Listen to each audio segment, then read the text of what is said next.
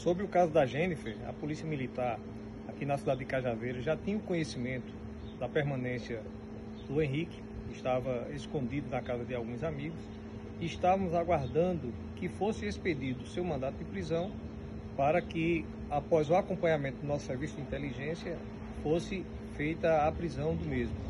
O Henrique, ele tentou contra a vida da sua companheira Jennifer e de uma menor, que era sua enteada, de 4 anos apenas.